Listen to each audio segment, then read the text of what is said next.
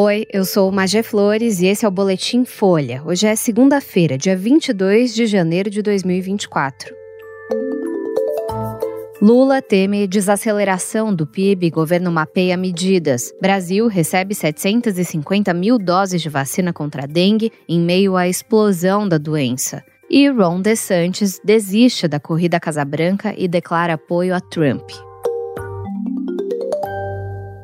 O presidente Lula tem se mostrado preocupado com a perspectiva de desaceleração do PIB nesse ano. Auxiliares dele apresentaram uma análise de todas as medidas tomadas até agora para melhorar a economia em 2024, mas já começam a discutir se outras iniciativas são necessárias. Aliados consideram a possibilidade de uso de instrumentos parafiscais, que não fazem parte do orçamento da União. Se um cenário de atividade econômica mais fraca se confirmar, a pressão sobre a meta de déficit zero para as contas públicas pode aumentar. No ano passado, o Brasil cresceu cerca de 3%, mas o PIB está desacelerando. De acordo com as projeções dos economistas consultados na pesquisa Focus, divulgada pelo Banco Central no último dia 15, o crescimento do PIB deve recuar para 1,59%. Apesar da preocupação, uma ala do governo defende que o desempenho do PIB pode ser maior do que o previsto por economistas, o que vem acontecendo desde 2021. De acordo com pessoas do governo ouvidas pela Folha, a prioridade deve ser concentrar esforços para dar efetividade às medidas já lançadas e acelerar a execução delas para garantir um resultado melhor dos investimentos que estão em queda.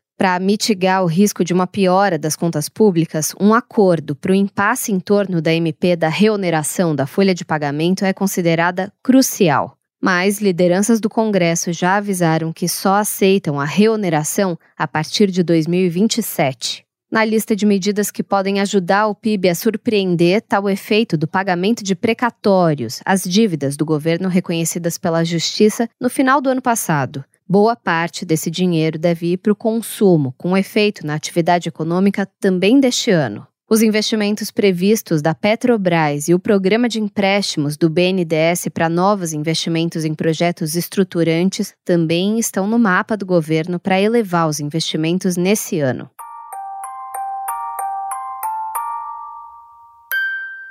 O Ministério da Saúde informou que chegaram ao Brasil as primeiras 750 mil doses da vacina contra a dengue. De acordo com o governo, o imunizante vai ser oferecido pelo SUS para um público prioritário a partir de fevereiro. Por causa do número limitado de doses recebidas, foram estabelecidos critérios para vacinação. Eles levam em conta a faixa etária com maior número de hospitalizações, que vai de 10 a 14 anos, e as regiões com alta transmissão. A chegada do primeiro lote acontece em meio a uma escalada no número de casos da doença. O Ministério da Saúde comprou todas as doses disponíveis do fabricante para esse ano, que serão entregues por etapas até o mês de novembro. Ao todo, são pouco mais de 5 milhões de doses, o que permitiria a imunização de 2 milhões e meio de pessoas, ou 1,1% da população. O número não cobre todas as pessoas da faixa etária priorizada, que soma mais de 30 milhões no país.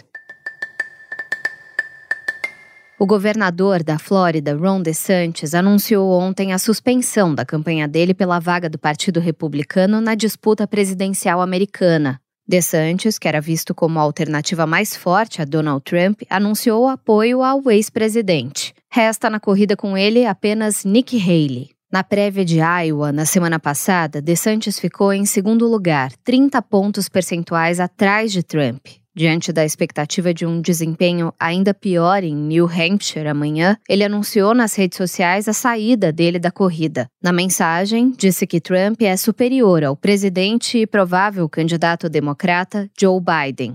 A desistência do governador da Flórida marca o fim de uma campanha em crise. DeSantis não conseguiu crescer nas pesquisas de intenção de voto e viu doadores de campanha migrarem para a candidatura de Nikki Haley, que cresce por conta do bom desempenho nos primeiros debates republicanos. O anúncio da desistência cria uma incógnita. Para onde os apoiadores de DeSantis vão migrar? Se for para Trump, é o fim das primárias republicanas. Se for para Haley, existe uma chance de reviravolta. Esse foi o Boletim Folha, que é publicado de segunda a sexta, duas vezes por dia, de manhã cedinho e no final da tarde. A edição de som é de Tomé Graneman. Essas e outras notícias você encontra em folha.com. Até mais!